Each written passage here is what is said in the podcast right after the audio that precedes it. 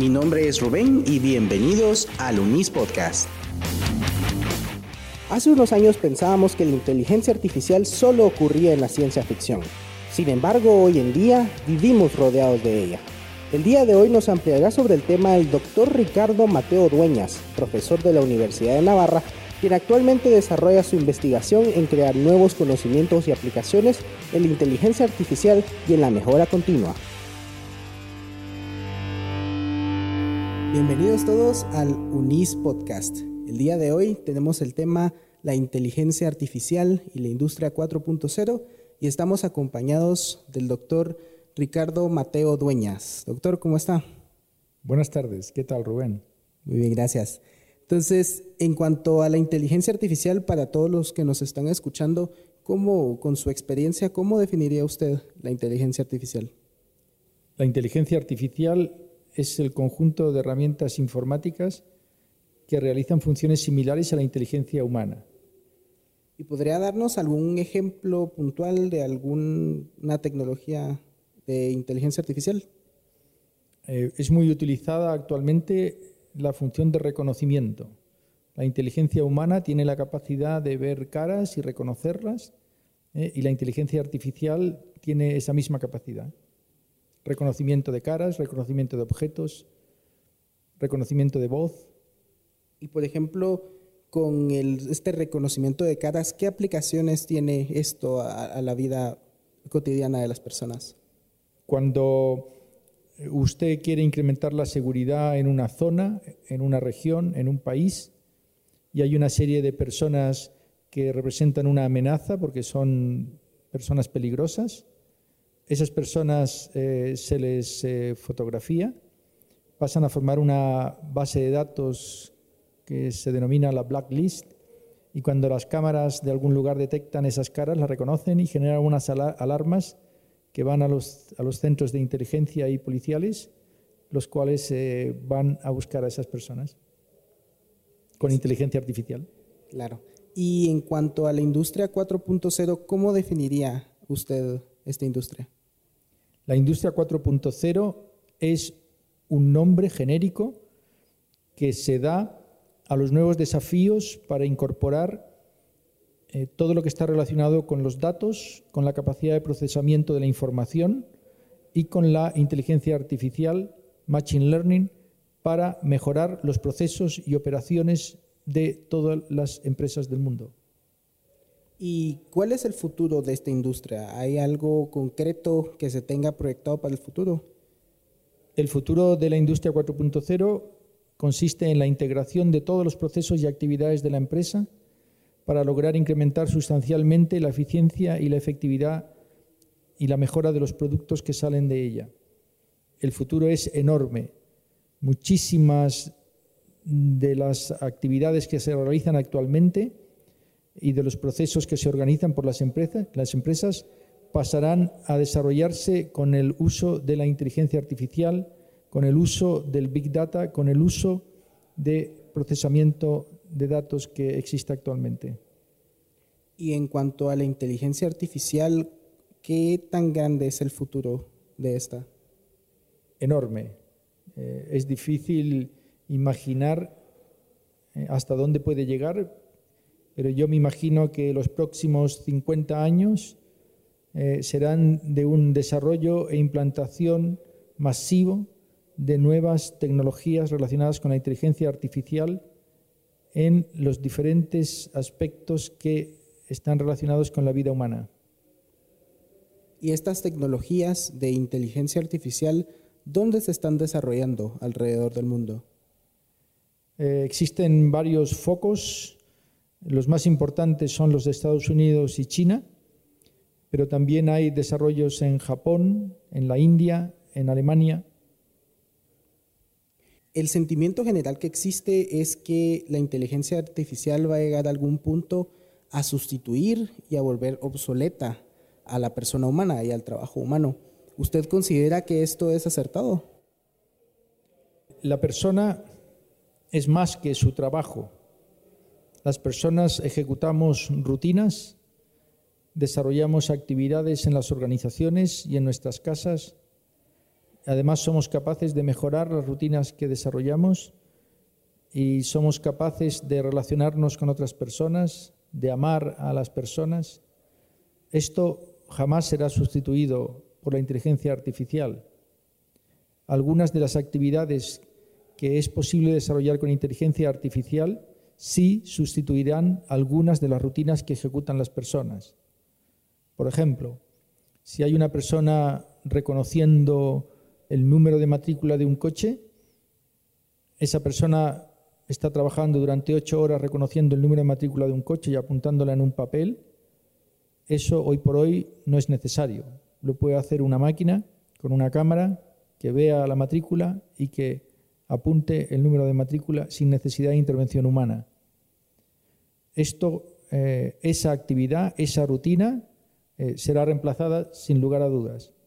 ¿Eso significa que la inteligencia artificial puede reemplazar a las personas? De ninguna manera.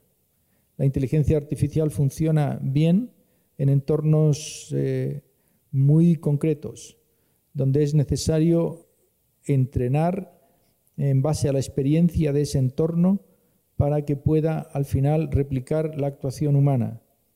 Pero el hombre es una persona que tiene inteligencia que es amplia, que puede ser aplicado a muchos campos y eso hoy por hoy no existe en la inteligencia artificial.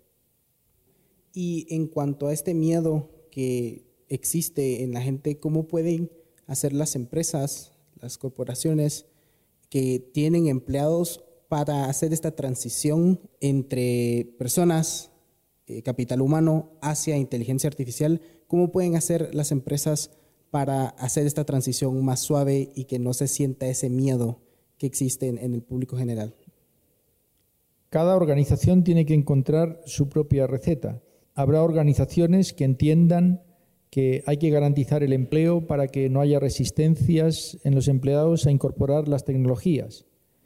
Para garantizar el empleo eh, hay dos maneras. Una es que la empresa venda más productos de los que hace como consecuencia de su mayor eh, aceptación en el mercado y por tanto que esas personas que realizan algunas actividades que pueden ser realizadas por robots o por inteligencia artificial realicen ahora otras actividades de mayor valor añadido y la otra alternativa es que la empresa entienda que es posible garantizar salidas voluntarias a las personas que tengan otras oportunidades en otros sectores, dándoles mayor formación y bonificando las salidas sin hacer nada traumático.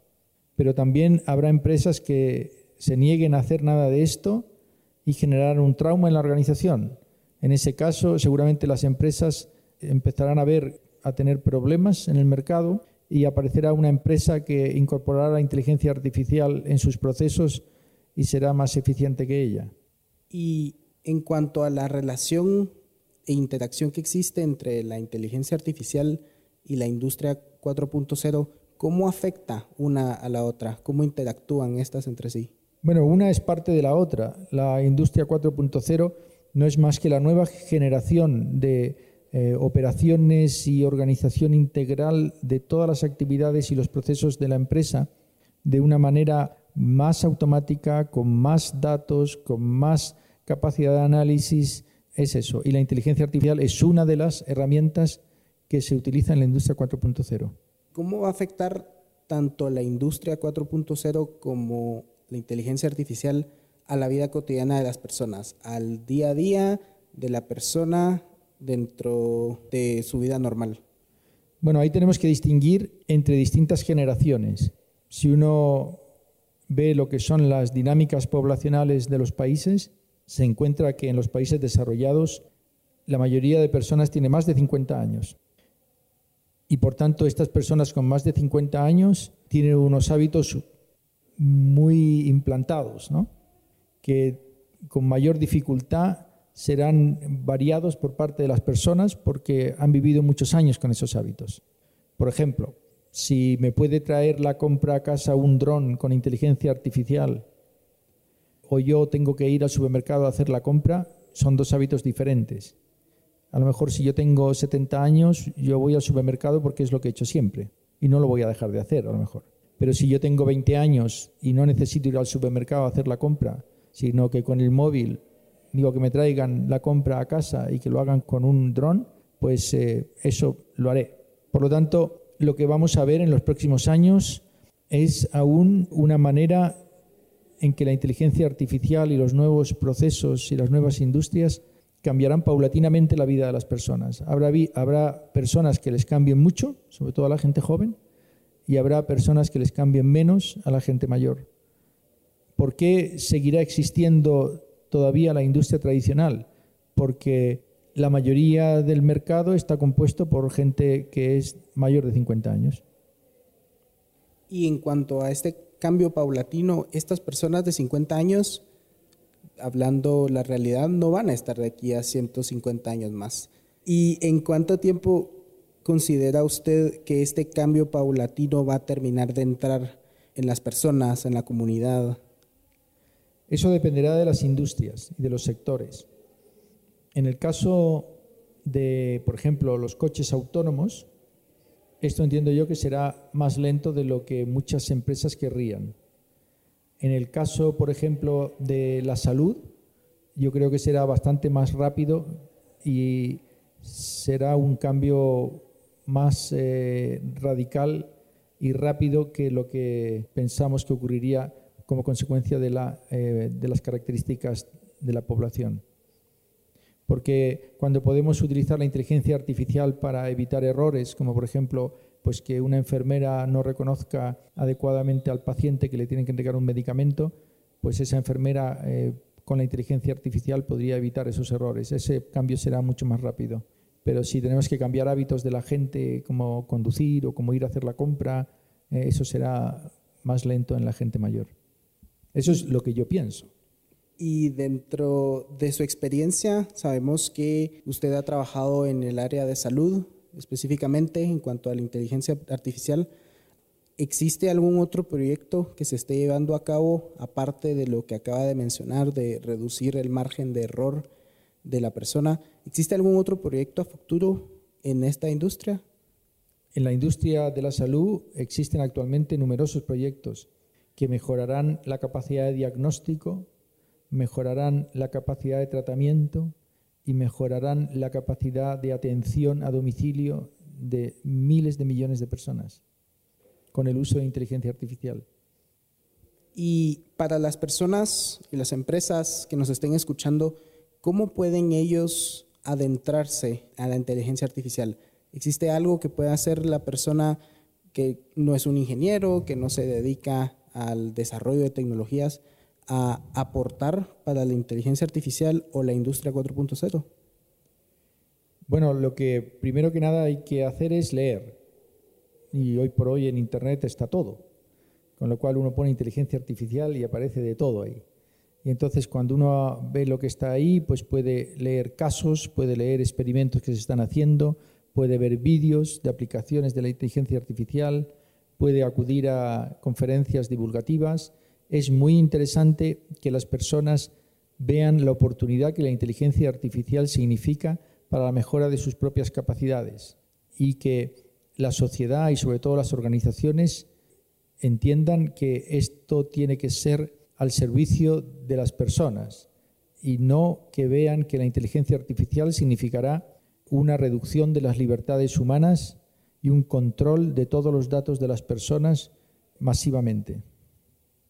¿Y cómo logramos este cambio en la percepción de las personas? ¿Cómo logramos que la gente en general vea la inteligencia artificial más como una oportunidad, como una herramienta que los puede ayudar, en vez de un riesgo o una amenaza? Bueno, las personas tienden a ver más los riesgos y las amenazas que las oportunidades. Eso como norma. Porque casi siempre vemos en los periódicos noticias negativas y la gente tiende a focalizarse en las cosas negativas.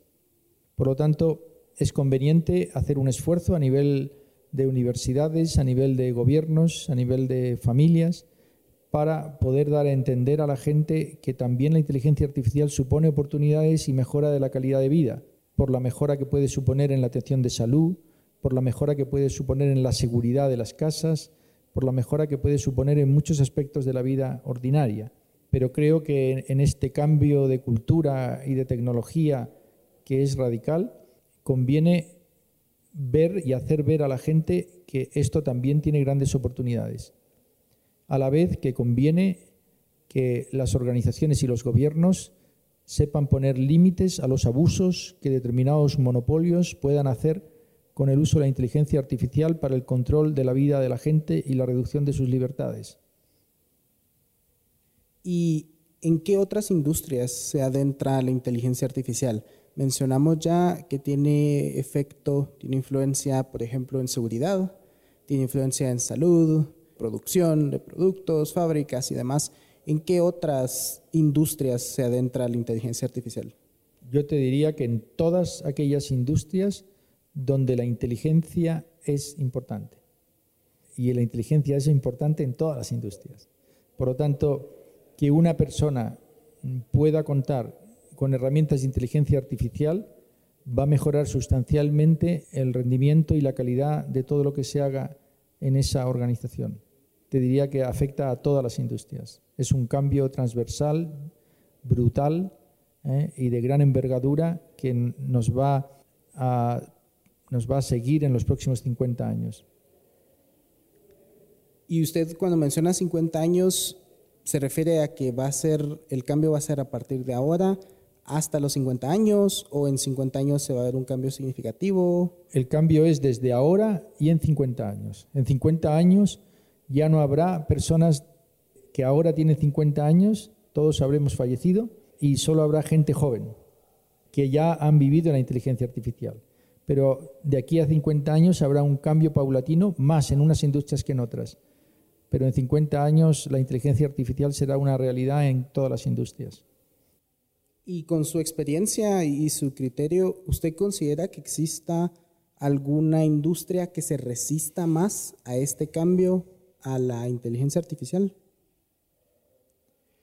Eh, yo pienso que sí que hay industrias o sectores o partes de la población que son menos, eh, que le resulta menos atractiva la inteligencia artificial. Por ejemplo, ¿no? cuando eh, en aquellos sectores donde la mayoría de los clientes son gente mayor, ellos serán mucho más lentos a la hora de eh, transitar hacia, hacia mecanismos o productos donde la inteligencia artificial tenga un papel más relevante. Pero eh, también veo que todas las organizaciones están llenas de problemas y los problemas hay que resolverlos. Y desde el punto de vista operativo, aun cuando el producto no tenga esas características, la operatividad del producto y la manera de producirlo y llevarlo al mercado sí que incorporará inteligencia artificial. De acuerdo. Y volviendo un poco al tema de la industria 4.0, ¿qué tendencias existen hoy en día en cuanto a esa industria? La industria 4.0 está desarrollando una gran labor a la hora de mejorar la calidad de los productos que salen de la organización.